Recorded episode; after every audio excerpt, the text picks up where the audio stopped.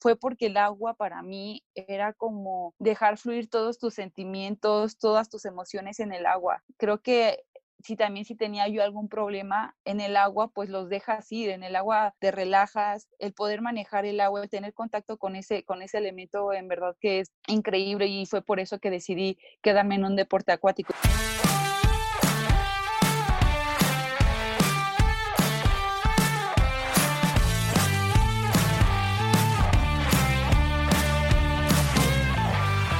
Hola a todos, ¿cómo están? Yo soy Ariel Contreras y estás escuchando Imbatibles, el podcast que busca motivarte mediante las historias y experiencias de aquellos que revolucionan el deporte y con esto lo adoptes como un estilo de vida.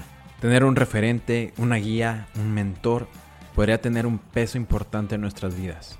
El convertir un hobby en un objetivo, el sueño en una meta, algo así sucedió con nuestra invitada de hoy. Joana Jiménez es nadadora artística y ya se encuentra clasificada para los Juegos Olímpicos de Tokio 2021. Joana nos cuenta cómo se enamoró de la natación artística, cómo al tener un referente en su deporte cambió su mentalidad, lo importante es ser paciente y seguir trabajando en silencio hasta que el trabajo haga el ruido y hable por ti. Yo soy Ariel Contreras y esto es Imbatibles.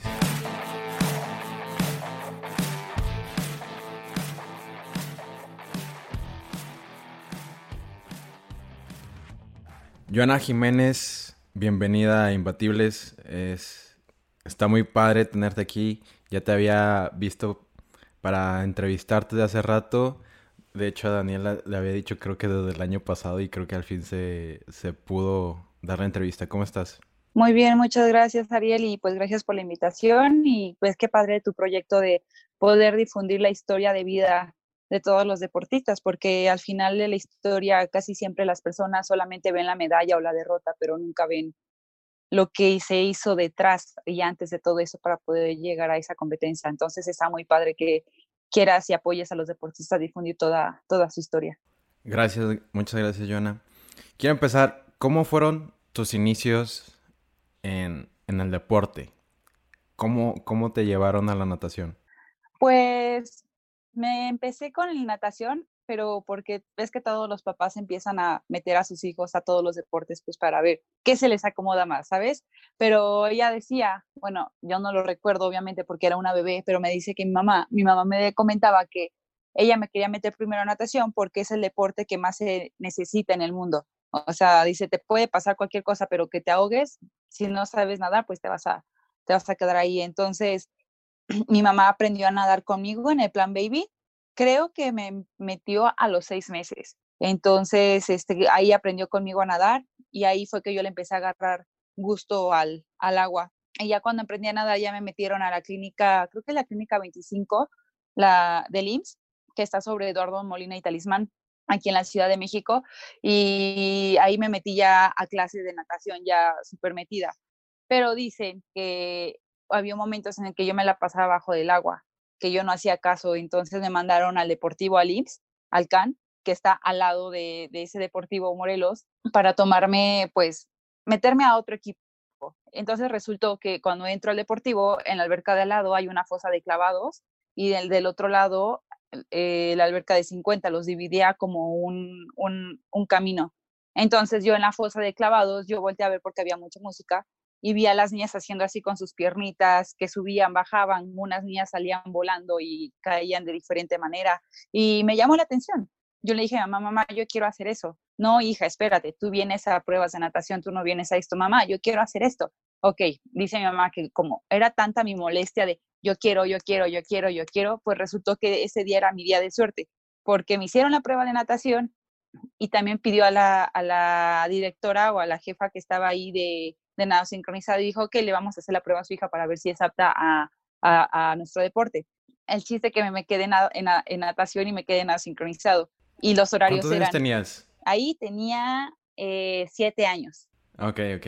¿Y los horarios cuáles eran? Eran en la tarde, eran de 4 a 8 de la noche. Y porque en la mañana iba a la escuela. Entonces mi mamá me dijo, Joana, son de 4 a 8 los dos, entonces tú tienes que decidir si natación o nado sincronizado. Y yo así como de, ay, ¿qué hago? ¿Qué hago? Entonces me metieron a, yo decidí meterme a nado sincronizado y pues me quedé ahí, me quedé un año, duré como hasta los ocho años, pues sí, un año nada más, eh, porque me aburrí, me desesperé. Yo iba nada más a jugar con la música, chapotear con las niñas, no le hacía caso a la entrenadora, entonces me, me, me aburrí y al lado de la alberca había una pista de atletismo. Entonces me metieron a atletismo. Me acuerdo que en el primer año, luego, luego ya iba a ir a Olimpiada Nacional. Pues el, entrenador me dijo que era muy buena. Iba en velocidad de 400. Entonces resultó que un día íbamos caminando, porque para llegar a la pista de atletismo tenía que pasar a fuerza por la alberca. Entonces me encontré a la entrenadora, se llama Erika. Eh, y ella me decía que por favor regresara, que por favor, que por favor, que me necesitaba, que yo era muy buena, que tenía un gran futuro por delante de nado sincronizado, que tenía actitudes, aptitudes, todas esas cosas que de niña no entiendes, pero los papás están como echándose flores ellos mismos, ¿no? Entonces yo dije, bueno, está bien. Entonces decidí entrar, regresar, pero para eso, cuando entré a, nado sincronizado, otra vez, también se me abrió las puertas a entrar a un torneo estudiantil de básquetbol entonces dije, bueno, no importa. Y ahí me acuerdo que en nado sincronizado se cambió el horario y era un día sí, un día no, un día sí, un día no. Y en los días que no iba a nado sincronizado, iba a básquetbol, que era una primaria que estaba enfrente de mi casa, entonces no, no, no tenía, no lo tenía muy lejos. Y ahí estuve con mancuerna, yo sí creo que como un año y medio más o menos estuve con esa mancuerna hasta que llegó mi primera competencia a nivel nacional, el clase B en nado sincronizado. Y, ahí fue cuando ya decidiste de que no sincronizado pues totalmente. Pues sí, porque justamente esas mismas fechas de competencia eran las mismas, así las mismitas, las mismitas para un torneo selectivo de básquetbol. Y mi mamá me dijo, hijas, que tienes que decidir. Y yo, es que quiero ir a los dos, hija, pero ni modo que vayas y regreses un día y un día, entonces no se puede. Y yo, ok, entonces decidí que nada sincronizado. Pues la verdad me gustaba mucho estar en el agua. Entonces, fui con mi profesor de básquetbol y le dije, ¿sabe qué? Pues no puedo porque tengo esta competencia. El chiste que el profesor me mandó muy lejos, se enojó y dijo, no quiero saber nada de ti. Yo así como de con el corazón partido y yo, ok, profesor, gracias por enseñarme a jugar básquetbol. y ya regresé a mi casa y en la noche me marca el profesor de básquetbol rogándome que por favor regresara que me necesitaba en el equipo, que era la capitana del equipo, y yo así como de, no, pues que quiero nada sincronizado, ok, está bien, lo que tú decidas va a ser un buen camino para ti. Colgó y yo llorando, así, mamá, es que yo quería también básquetbol. Me dijo, es hija, tienes que decidir. El chiste que decidí por nada sincronizado. Y ya fue que una entrenadora, igual Erika, me enseñó el video de, de un mundial en natación. La verdad no me acuerdo de qué año era ese mundial, pero me acuerdo que era Gema Mengual, era una atleta española, campeona olímpica, este, de nado sincronizado, estaba haciendo un solo en ese, en ese campeonato campeonato mundial y yo me quedé impactada, dije, wow, o sea, yo quiero hacer eso, yo quiero ser como ella. Y me dijo mi entrenadora, ¿quieres ser como ella? Yo sí, quiero ser como ella, quiero hacer lo que ella, quiero ir a competir a esos niveles. Y me dijo, este, Joana, tienes que primero ser parte de la selección nacional para poder ir a representar a México a nivel internacional. Y yo, pues, entréname para ser una seleccionada nacional. Entonces ahí fue cuando dejé de, o sea, terminó el video, caí al agua y yo ya me sentía como Gema Mengual, yo ya era una campeona olímpica, yo ya quería irme a, representar a México y ahí fue cuando empecé a tomar ya más en serio el camino del nado sincronizado, ya, ya no solo era el juego y a chapotear, yo ya quería ir a competir y representar a México. Y ahí fue ya cuando todo se definió por el nado sincronizado. Oye, Joana, bueno, creo que ese video tuvo demasiado impacto en ti, de ahí fue el parteaguas de tu vida ahora, pero ¿cómo una niña tan chiquita se da cuenta de que e, es por ahí? Pues mira, yo afortunadamente tú tengo un papá que también es deportista, o sea, él también jugó básquetbol, voleibol, fútbol, entonces él tenía la sangre como deportiva. Entonces, desde chiquita mi papá, yo recuerdo eso sí lo tengo muy presente, que mi papá siempre me apoyaba, me decía, venga hija, si no tienes entrenamiento, ¿qué quieres hacer? Vámonos a correr al parque, yo te ayudo a entrenar. Entonces, desde ahí como que me empezó a inculcar mucho la parte del deporte. Y yo ya ahí me lo empecé a creer, porque él veía muchas películas, por ejemplo, de Rocky, que también la película de Rocky fue un parteaguas para mí, eh, me marcó mucho y también fue un, quiero ser un Rocky Balboa, también me llegó un momento de crisis en querer ser boxeadora, este, pero creo que gracias a mi papá y a la manera en que me empezó a inculcar el deporte, porque no lo hizo de manera directa, sino que yo lo veía entrenar, yo lo veía ver películas de deportes, veía las historias de los deportistas en las películas y yo decía, wow, o sea, en verdad es increíble cómo cambia la vida de las personas que son deportistas. Y yo le dije a mi papá que pues yo quería hacer eso y ahí fue cuando él también tomó como la iniciativa de decir, ok, pues voy a apoyar los sueños de mi hija y, y al momento de ya quedarme en el lado sincronizado fue porque el agua para mí era como dejar fluir todos tus sentimientos, todas tus emociones en el agua. Creo que si también si tenía yo algún problema en el agua, pues los dejas ir, en el agua te relajas, el poder manejar el agua, el tener contacto con ese, con ese elemento, en verdad que es increíble y fue por eso que decidí quedarme en un deporte acuático y qué mejor que nada sincronizado, porque puedes expresar tantas cosas y, el, y el principal objetivo en una competencia es transmitir esos sentimientos, esas emociones a los jueces, que lo sientan nada más con un movimiento, con una mirada o con un grito. Entonces, es por eso que decidí pues el nado sincronizado y por lo que también creí que era el camino correcto el que estaba tomando. Wow, de hecho, sí, sí sabía que eras fan de Rocky. Me di cuenta porque pusiste una frase en una foto y dije, ah, esto es interesante. Oye, Joana, sí, también me encanta hablando de hablando de fotos, hay una que pusiste súper chiquita, creo que era la primera competencia que tuviste de nado sincronizado, creo que fue en, en el 2012 en Sonora.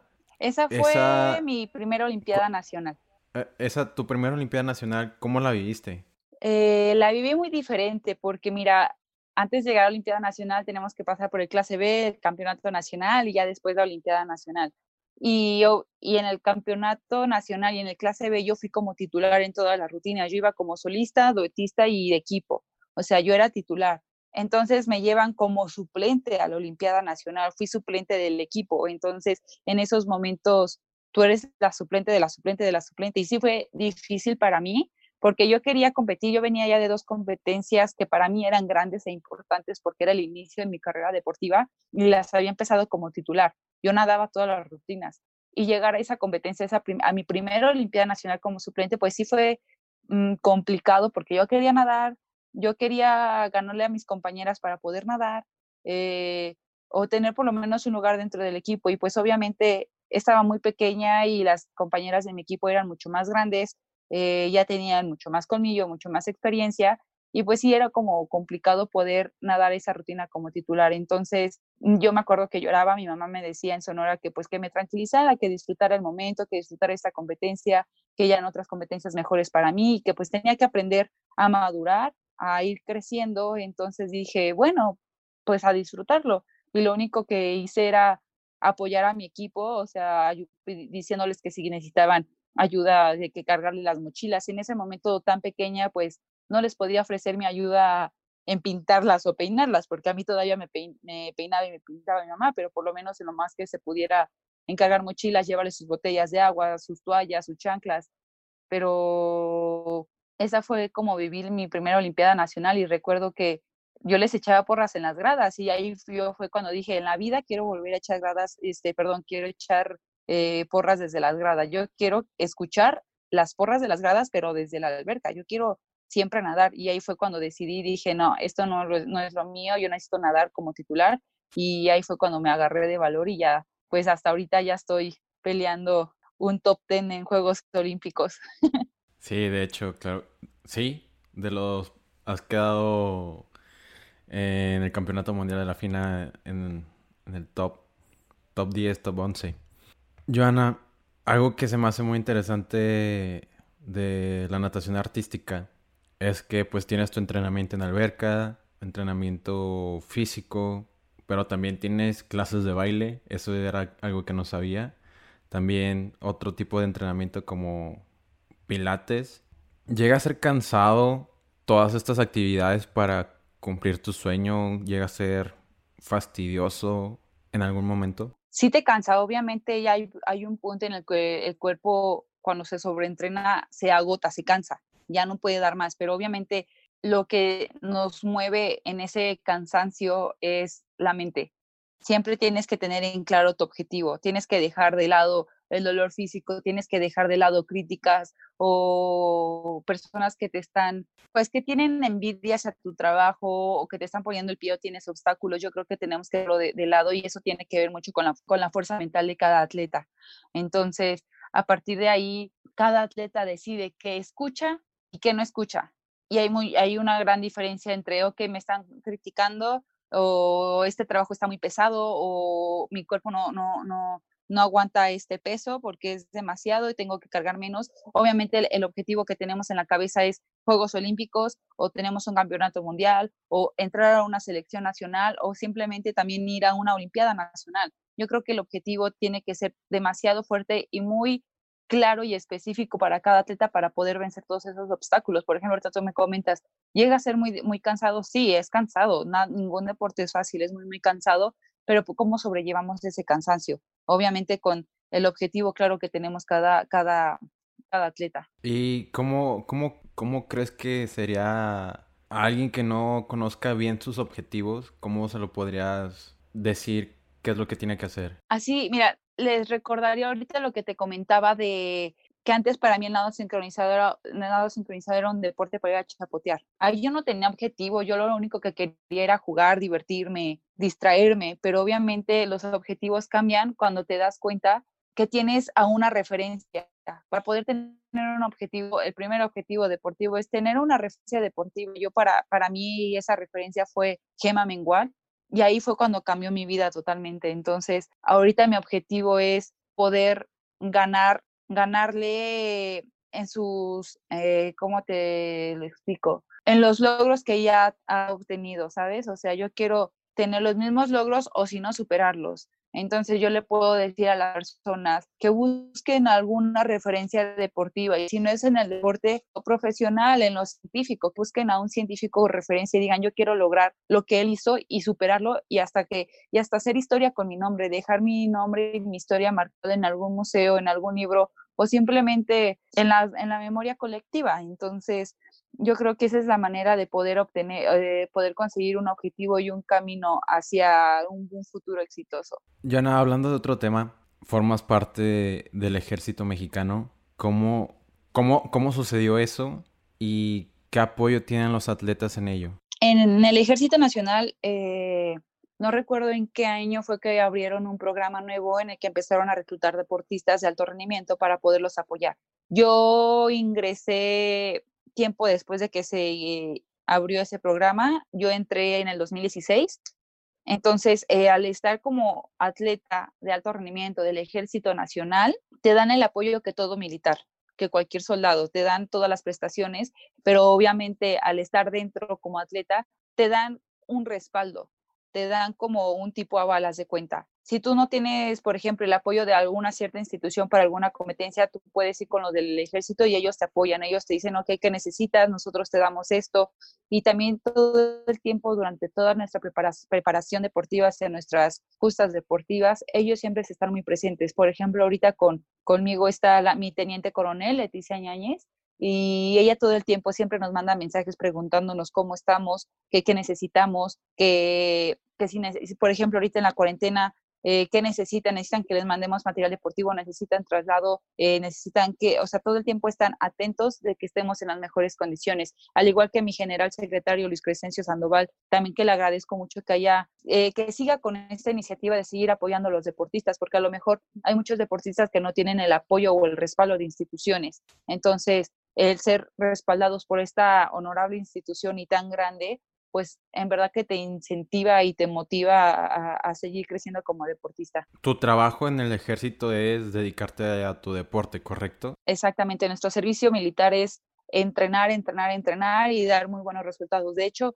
ahí nosotros estamos ascendiendo de categoría, de rango, perdón, eh, conforme a nuestros resultados deportivos. Ya si dejas de empezar, ya si empiezas a dejar de, este, de dar resultados, te empiezan a hacer una llamada, oye, no estás teniendo resultados, tu segunda llamada, oye, ya te lo había dicho, y la tercera llamada, pues ya vas para, pues ya te dan de baja del programa y también del, del, ejército. De hecho, había hecho una investigación antes de, hace mucho, de cuando fue el Día del Ejército Mexicano, y puse ahí los beneficios que le dan al atleta, pero no sabía que cuando dejaba de dar resultados, tienes tres oportunidades pues para demostrar lo contrario, que estás otra vez en el nivel con el que entraste y, y o sea, que te bajen así fríamente, no, no, no, lo sabía. Mira, ya, ya depende de cada quien, de cada atleta, te dicen, ¿te quieres ir del ejército? ¿Quieres seguir laborando con nosotros? O simplemente te sacamos del programa del, de alto rendimiento.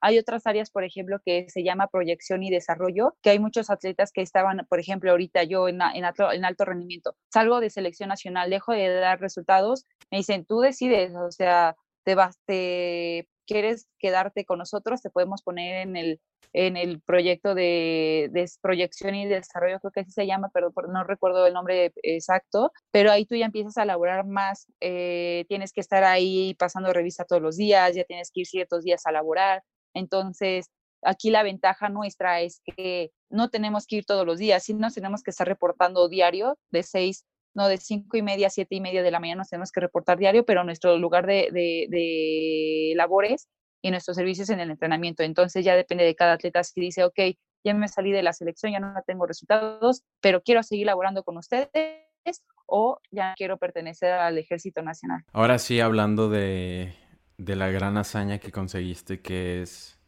clasificar a los Juegos Olímpicos de Tokio 2021 ahora, ¿qué ¿Qué tanto te ha costado haber, esa, haber obtenido esa clasificación? Uy, creo que esta plática no terminaría, en verdad duraría como cinco horas, pero mira, desde pequeña, en cuando entré, digo que cuando se me estableció y, y tenía ya claro mis objetivos, representar a México, al principio yo no sabía que había Juegos Olímpicos, yo decía, yo quiero ir a un mundial, pero poco a poco entendí la magnitud de la situación y mi entrenadora me decía, es que campeonato mundial no, no, es lo único. Y ya ahí fue cuando me empezó a, enseñar lo de Juegos Olímpicos y ahí yo dije, wow, o sea, yo quiero ir a unos Juegos Olímpicos y me aferré tanto a mi idea para poderlo conseguir. Entonces, hasta que logré entrar a mi primera selección, casi la mayoría de las niñas empiezan desde selección en categorías infantiles, que son desde los 10 años, haz de cuenta. Yo nunca entré a una selección infantil, yo nunca entré a una selección juvenil hasta mi último año, que fue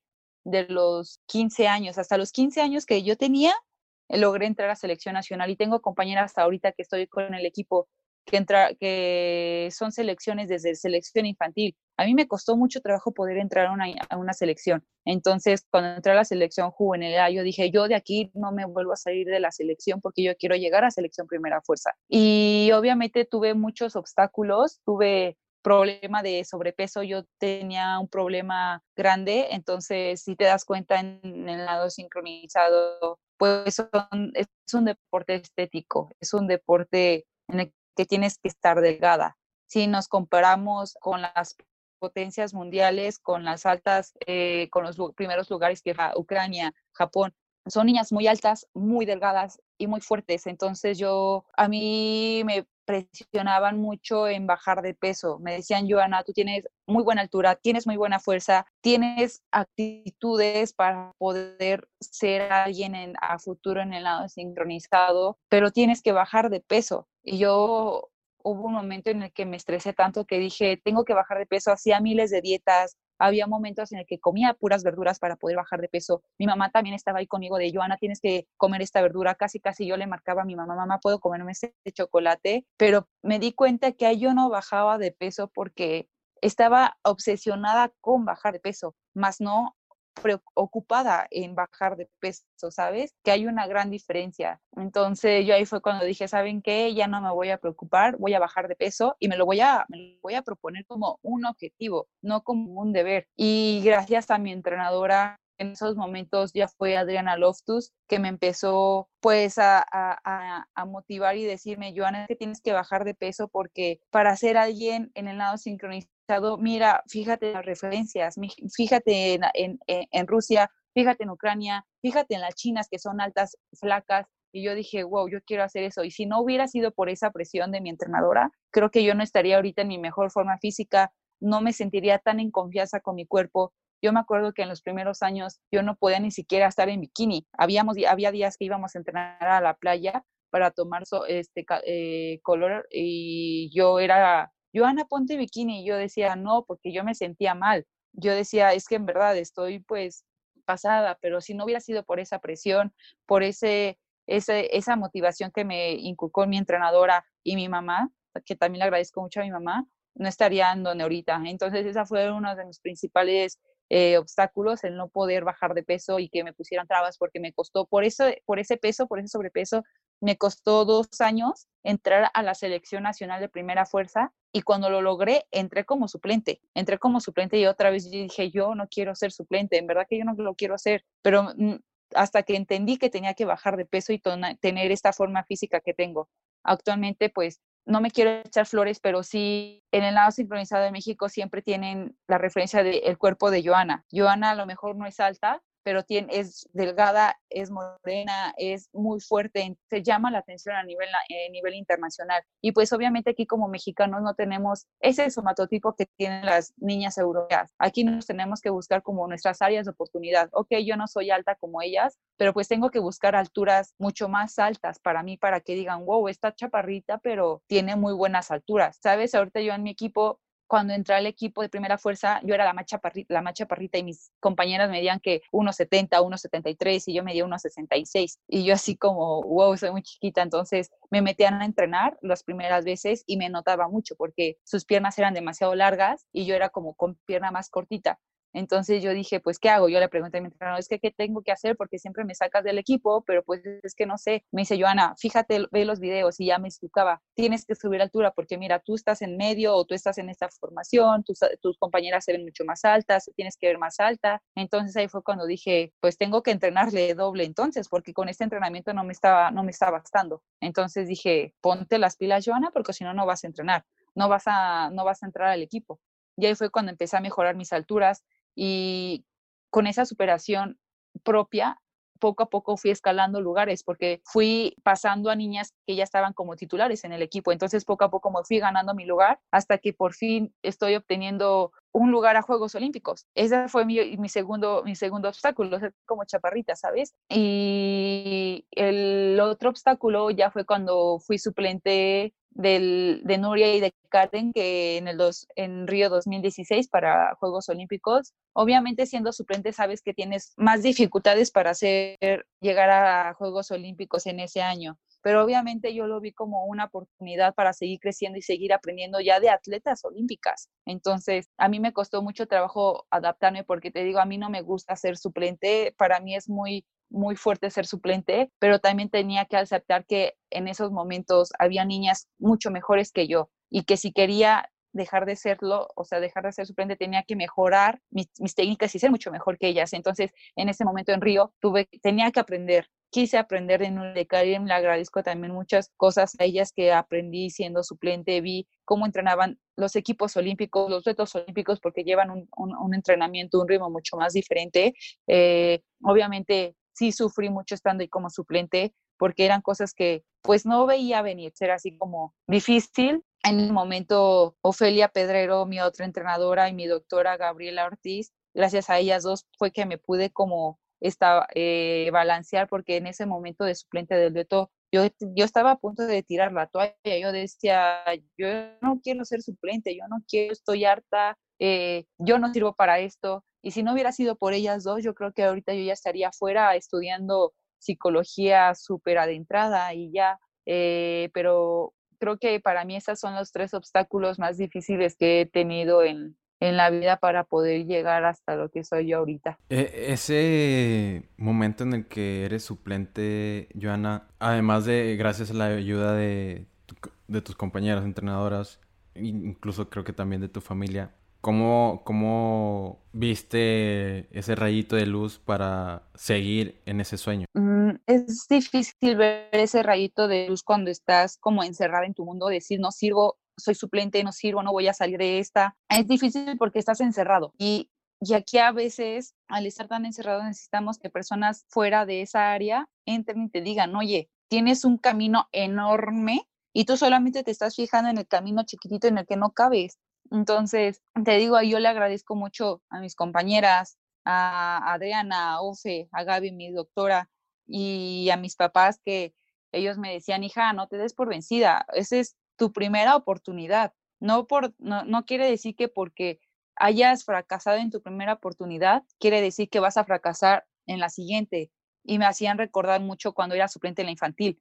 Decía, ¿recuerdas cuando fuiste a tu primera Olimpiada Nacional que eras infantil que dijiste, no quiero ser suplente y al año siguiente tú ya eras titular? Ahorita entraste a la selección primera fuerza, eras suplente. ¿Y qué dijiste? No quiero volver a ser suplente y fuiste titular. Ahorita tú eres suplente, hija, es tu primer año, tienes que adaptarte, tienes que aprender muchas cosas porque ellas tienen mucho más experiencia que tú, en estos momentos son mucho mejores que tú, tienen mayor técnica y tienes que aprovechar esta oportunidad de suplente para mejorar. Tienes que buscar tus áreas de oportunidad y mejorar. La verdad sí me costó mucho trabajo ver esa o escuchar esas palabras, esos consejos, porque yo decía, no, yo de aquí ya no voy a salir, ya me quedé estancada, ya este es mi tope de, de, de técnica, pero gracias a esas personas que me impulsaron a seguir creciendo, que me impulsaron a superarme cada día, a ser una mejor persona, una mejor versión de mí de manera diaria, fue que pude libre, liberarme de esas cadenas que me estaban amarrando, de ese camino tan pequeño que yo no le veía ninguna luz, yo no le veía ningún sentido. Y pues gracias a eso fue que logré, logré cambiar de camino logré cambiar mi rumbo de vida, mi enfoque ya es distinto. Yo ya ahora me enfoco en ganar mí misma. Por ejemplo, si tenía como objetivo abrir el sprint en el primer desnivel, ya lo logré, pues ahora voy a buscar el segundo desnivel. Siempre busco ser mejor, eh, mejor versión cada día para poderme superar, porque en el momento en que a, a, las malas aprendí esto, pero en el momento en el que estás peleando por ganarle a las personas, ya, ya perdiste. ¿Por qué? Porque no estás enfocada en ti, tu principal rival eres tú mismo. Y en cuanto te ganes a ti y te sigas superando a ti mismo, es como, como vas a llegar a la cima y vas a llegar, lograr ser una, una campeona y tener todo lo que has soñado. Y gracias a eso ahorita estoy rumbo a Juegos Olímpicos. Creo que dejé de competir contra los demás, empecé a competir contra mí misma. Y también otro obstáculo que no te mencioné es que yo soy una persona muy aprensiva. O sea, a veces si las cosas no me salen en el momento, me llego a bloquear y ya no me salen. Entonces tuve que aprender con ayuda de Alberto, nuestro coach, a ver los problemas desde otra, perspectiva. Si hay un problema, pues trato de ver la manera, del lado positivo y buscar esa área de oportunidad. Y fue así como empecé a, superar un poquito esa parte de bloqueo mental. Obviamente lo sigo teniendo, pero pues ya es mucho menos, ya, ya lo, logro, lo logro manejar y en verdad que gracias a también he logrado mejorar muchas cosas. Y Nuria ahorita como mi compañera de Juegos Olímpicos, bueno, futuros Juegos Olímpicos todavía no voy, pero ella ya lleva dos veces ya lleva dos Juegos Olímpicos, entonces ella siempre me da consejos, porque en un trabajo en dueto es mucho más diferente que en un equipo, entonces ella ha tratado de controlarme los nervios, por ejemplo, de que estoy en el dueto y es que Nuria estoy nerviosa, tranquila, piensa esto, piensa aquello, y pues también a ella le ha aprendido, le ha aprendido muchas cosas. Wow. De hecho, todo lo que me contaste me dio mucha motivación y, y lo importante de competir contra ti mismo. Creo que muchos de nosotros nos enfocamos en los demás. O sea, tienes competencia y pues dices, quiero ser mejor que él. Y nada más quieres vencerlo, como tú, tú, tú dijiste, y nos olvidamos de nosotros, que eso es lo más importante. Wow, wow, estoy. Exactamente, o sea, es que hay, hay, que tener, sí, una referencia. Te digo, mi referencia fue Gemma igual, pero también hay que entender que tenemos que vencernos a nosotros mismos está bien tener una referencia, está, está, bien tener un objetivo, porque te fijas una meta y dices, y dices, quiero ser y llegar a este punto. Pero para llegar a este punto también tenemos que entender que tenemos que vencer muchas barreras que nosotros mismos nos estamos creando. Tenemos, nosotros mismos tenemos ese poder de romper esas, esos mecanismos de defensa que llegamos a tener las personas. Entonces, rompiendo eso, mejorándonos día con día, rompiendo esas barreras, es que logramos llegar a ese objetivo que teníamos. Y sin darnos cuenta, a veces sobrepasamos ese objetivo y, decimos, wow, ni siquiera me di cuenta. Entonces también es por eso que tenemos que disfrutar el día, tenemos que disfrutar ese camino que llevamos, tenemos que aprender de nuestras caídas. Yo he tenido demasiadas caídas, además tenemos que aprender de, de quién nos levanta, quién nos ayuda a salir, quién nos tira, quién nos deja ahí abajo. Entonces yo creo que eso también forma parte de este, de este camino al éxito. Joana, ahorita nosotros estamos bueno, todo el mundo estamos en una situación nada favorable. Y recuerdo que cuando empezó lo de la cuarentena aquí en México, en Twitter se, armó como una polémica con los Juegos Olímpicos de que los van a cancelar y no. Total, ya los pospusieron para el 2021. Pero vi un tweet, no me acuerdo de quién era, que decía Lo importante ahora de los atletas es y de los entrenadores es reprogramar su entrenamiento y que ellos se mantengan en un estado óptimo físico y mental. ¿Cómo sigues tú trabajando esas dos partes? Eh, obviamente en cuanto recibí la noticia, porque amanecí con esa noticia, sí fue como un shock.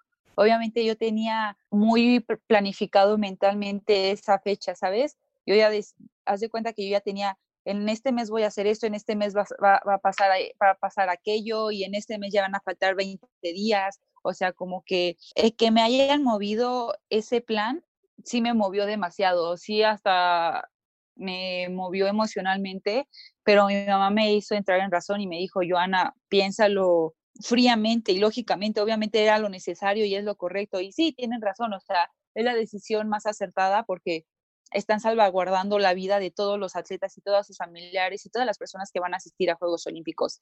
Y el hecho de que nos hayan cambiado de fecha no quiere decir que el objetivo cambió. El objetivo sigue siendo el mismo, pero obviamente el camino, el camino cambia, la fecha cambia. Y aquí, pues, estamos a 14 meses, 15 eh, meses, entonces para Juegos Olímpicos y pues ahorita estamos en pláticas con nuestra entrenadora para cambiar la planificación de entrenamiento porque no podemos seguir con el mismo nivel que ya traíamos cuando se empezó la cuarentena. Nosotros ya íbamos de salida a nuestra primera competencia internacional, entonces haz de cuenta que íbamos así, así, así, así, de repente nos paran. O sea, fue como, ay, o sea, un frenón con freno de mano, literal. Entonces ahorita estamos tratando también entre las compañeras del equipo, nuestra entrenadora, tratar de analizar la sesión y decir, ok, era lo necesario, ¿sí? Pero también pensemos que las rutinas ya están listas, que, ah, que ya, o sea, el tiempo ya no nos va a comer como antes, el tiempo ya no nos va a comer como, ya nos faltan dos meses y la rutina todavía no está hecha. Entonces ahorita lo que pensamos es, ok, seguimos entrenando a partir de Zoom, nos, nos, conectamos todas para marcar las rutinas, si no por parejas marcamos, hacemos activación física con una, un entrenamiento que nos manda nuestro preparador físico, Javi. Entonces, eh, también tomamos clases de baile, eh, tomamos, clases de barre. Entonces, tratamos de mantenernos activas, obviamente sin perder el objetivo y pues estando en casa, porque pues si rompimos esta cuarentena va a ser más alargado esta, esta cuarentena y más tarde vamos a regresar a entrenar, pero yo creo que lo que nos mantiene unidas y que no nos vayamos cayendo emocionalmente es que estemos enfocadas hacia nuestro objetivo. Sabemos que el objetivo otra vez se ve muy lejano respecto a tiempo, pero va a pasar, va a pasar. Entonces estamos aferradas a ese objetivo para no, no, no venirnos abajo. Me impacta mucho cómo te has adaptado en tu cuenta de Instagram hay un video en el que estás entrenando con la, con la alberca y ligas y digo, wow, o sea, esas son, son ganas, son de conseguir lo que uno se planeó desde hace mucho tiempo. O sea, impresionante, Joana, y felicidades por, por seguir así, la verdad, es, eres todo un ejemplo. Sí, muchas gracias. En verdad que lo que sí lo hago también para no perder el ritmo que llevo de entrenamiento para no regresar en cero cuando nos abran la alberca otra vez, pero también lo hago para motivar a las personas.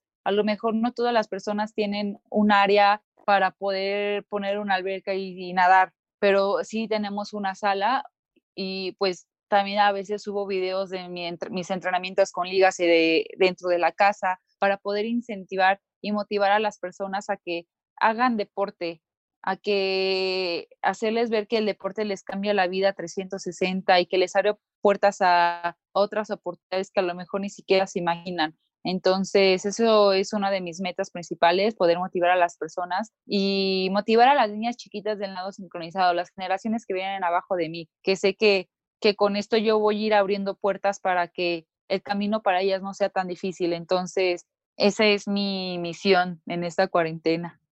Yo, yo creo que vas por muy buen camino, Joana.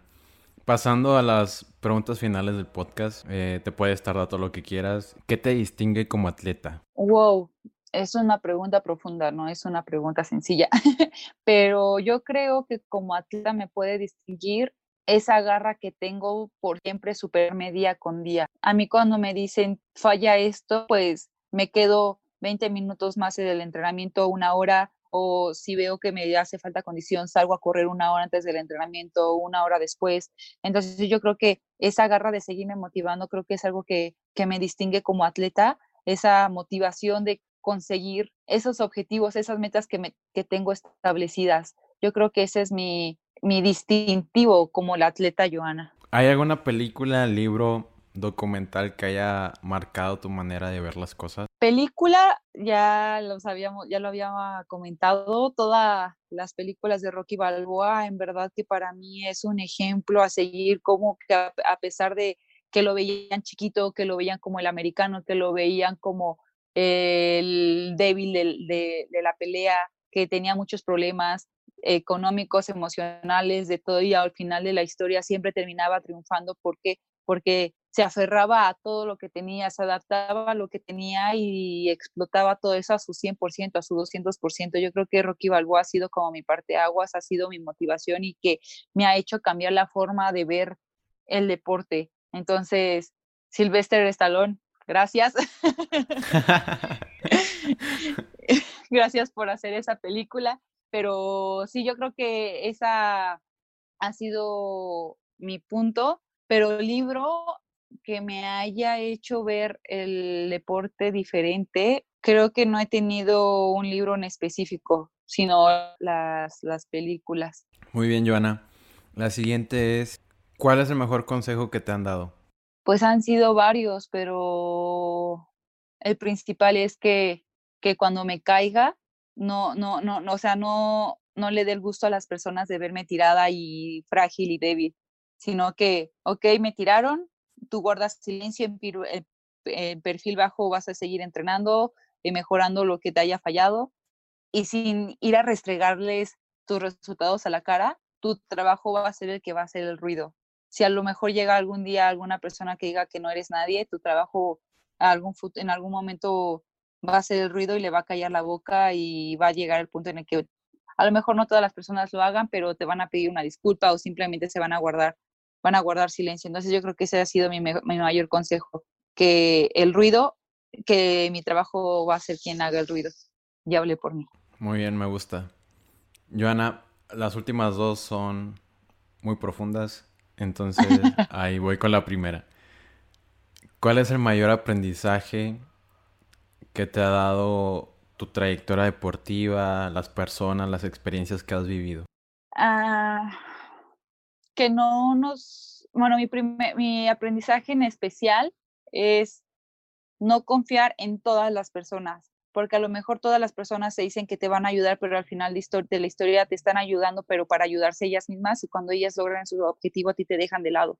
Yo creo que esa es la, principal experiencia y aprendizaje y que no nos desesperemos, que nuestro trabajo en algún momento va, va, va, a tener frutos. Yo creo que no tenemos que correr cuando apenas estamos empezando a gatear, tenemos que aprender de las etapas, tenemos que ir creciendo poco a poco, no querer llegar a ser una atleta olímpica cuando apenas estás empezando a hacer deporte, entonces tenemos que aprovechar esos momentos de crecimiento, tenemos que aprender a madurar, tenemos que aprender a crecer y a valorar a las personas que de verdad están con nosotras para apoyarnos. Las personas que siempre van a estar en las malas son las personas que realmente valoran tu amistad, valoran y te quieren y son las personas que tenemos que mantener cerca de nosotros. Me encantó, me encantó muchísimo.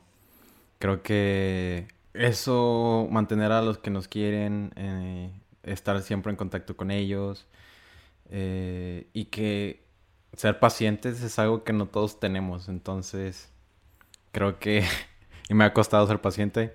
Entonces es un gran consejo y es un gran aprendizaje. Joana, la última es, ¿qué te preguntarías a ti misma si fueras la host de este podcast? Mm, ¿Qué me preguntaría?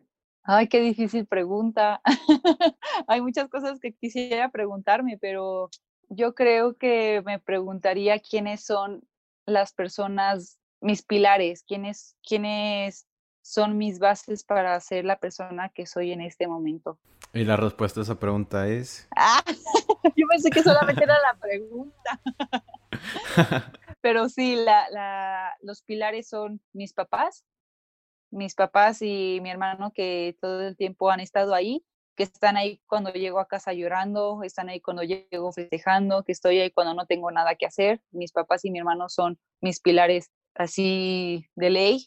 Y pues ahorita eh, descansa en paz mi abuelita que falleció en el 2017. Falleció dos semanas antes de irme a una competencia. Creo que ella fue y sigue siendo mi porra oficial. En verdad no se perdía ninguna competencia mi abuelita a todos lados jalaba conmigo y ella era siempre la que me decía, vamos, morenita bonita, tú puedes, tú puedes, échale ganas. Y no solamente en el deporte, sino también en la escuela, eh, hasta para clases de baile que ella me enseñó a bailar, ella también me decía, ándale mi morenita, usted sabe bailar, échale, enseñe, enseñe lo que le, eh, muestre lo que le enseñé en la casa. Entonces, mi abuelita Chabela, la, la gorda, le decía, eh, que ahorita en el cielo está, pues es a quien también le agradezco mucho, que siempre me abrió las puertas de su corazón y de su casa y siempre estuvo ahí para abrazarme cuando quería llorar y no quería que mis padres me vieran. Eh, me seguía para todos lados, me presumía con todo mundo, entonces había veces que nos subíamos al taxi y hasta al, propio taxi le presumía, ¿sabes quién es mi nieta? Y era así como, ay, abuelita, ya, cállate, por favor, qué vergüenza. Pero ella también le agradezco mucho y ahorita eh, hay una persona que conozco desde el 2018 que ha estado conmigo, se llama Fran, mi, mi, novio, que en verdad nunca creí encontrarme con una persona tan madura y tan enfocada que también aprendiera a festejar los éxitos y las victorias ajenas. He estado con personas que les da celos el, que, el ver que su pareja esté creciendo y lo toman como como un, órale, eh, la mujer nunca va a ser mejor que el hombre y ahorita Fran en verdad que me motiva a ser mejor cada día. Eh, si encuentro algún problema, él siempre me motiva y me decía, ok, por ejemplo, ahorita con lo de la alberca, me está comentando de que me va a ayudar a buscar una alberca mucho más profunda para no lastimarme mientras estoy nadando con alberca inflable. Él me motiva siempre con Juegos Olímpicos y pues la verdad estoy muy feliz y muy orgullosa y agradecida de estar con, de haberme encontrado con una persona como él que, que busca que las personas que no solamente sean él sigan creciendo y eso es algo que le tengo que agradecer mucho.